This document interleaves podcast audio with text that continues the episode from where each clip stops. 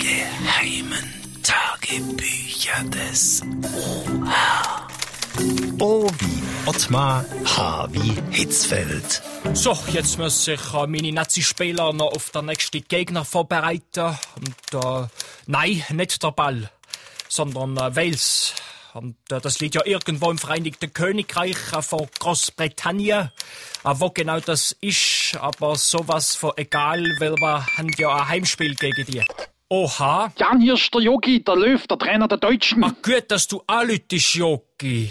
Du machst stehen ja heute vor unserem dritten E EM-Qualifikationsspiel. Oh, lass mich schnell raten, gegen wen? Okay, und da ich gebe dir einen Tipp. Es ist nicht Brasilien und auch nicht Japan. Ja, aber der Gegner kommt ja schon aus Europa, weil ihr ja die EM-Quali spielt. Richtig Wales. Ja, aber ich hab doch noch gar nicht. Doch, ist doch auch egal, Jogi. Du wärst eh drauf gekommen, wenn ich äh, dir die ersten fünf Anfangsbuchstaben genannt hätte. Aber Wales ist doch eine machbare Aufgabe. Weißt du eigentlich, dass Wales noch nie an einer Fußball-Europameisterschaft teilgenommen hat? Ja, aber das wird da hoffentlich auch so bleiben.